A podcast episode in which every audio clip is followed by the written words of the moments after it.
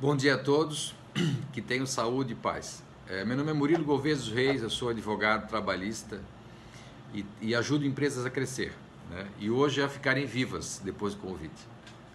Gente, vamos falar um pouquinho hoje sobre o artigo 486 da CLT.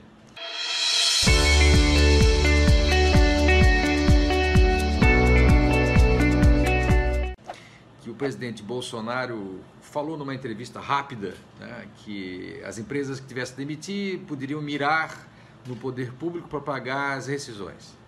Não é bem assim. Primeiro que esse artigo é um artigo pouco usado, graças a Deus, usado em alguns momentos na desapropriação de terras do governo federal, para quem tem fazendas, né? E quando tem calamidades que, graças a Deus, não é toda hora que tem. Então, o que, que esse artigo fala, efetivamente? No caso de paralisação temporária ou definitiva do trabalho, motivada por ato de autoridade municipal, estadual, federal, quer dizer, os prefeitos, ou governador, ou presidente da República, ou pela promulgação de lei ou resolução que impossibilita a continuação de atividade, prevalecerá o pagamento da indenização que ficará a cargo do governo responsável.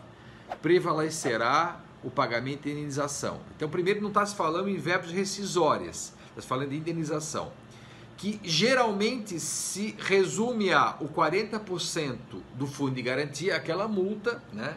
e mais o aviso prévio quando foi indenizado. São as duas coisas que a jurisprudência e que alguns doutrinadores estão falando. Obviamente, gente, que isso tudo vai ficar para julgamentos futuros. Julgamento do que, senhores? Bom, temos duas saídas para isso.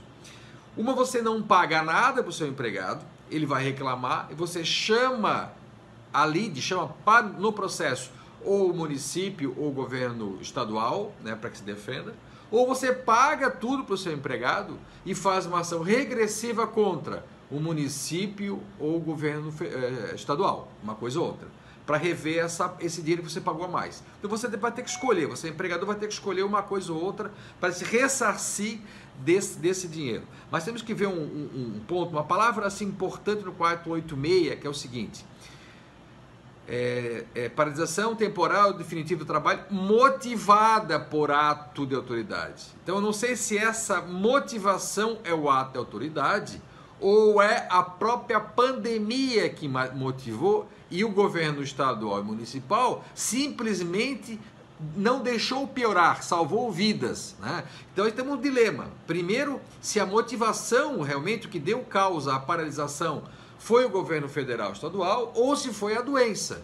E o governo federal e o estadual, é, é, municipal, simplesmente tomaram as providências necessárias para que não piorasse a questão. Então são, são alguns pontos que a gente tem que cuidar para que isso realmente não polua a nossa cabeça e saímos fazendo várias ações que não têm pé nem cabeça. Então, toma certo cuidado, acompanhamento da jurisprudência, mas esse é o ponto, entendeu, gente? Então, é possível utilizar o artigo? Sim, é possível. Numa, num, não pagando, que não é, eu não estou sugerindo não pagar empregados, mas é, é assim que acontece. Não pagando os empregados e depois, quando vier uma ação chamando o município ou o estado no processo, ou pagando, que eu acho que é o mais viável, e fazendo, se for o caso, ações regressivas contra o estado e, a, e, e o município. Ok, gente? Muito obrigado.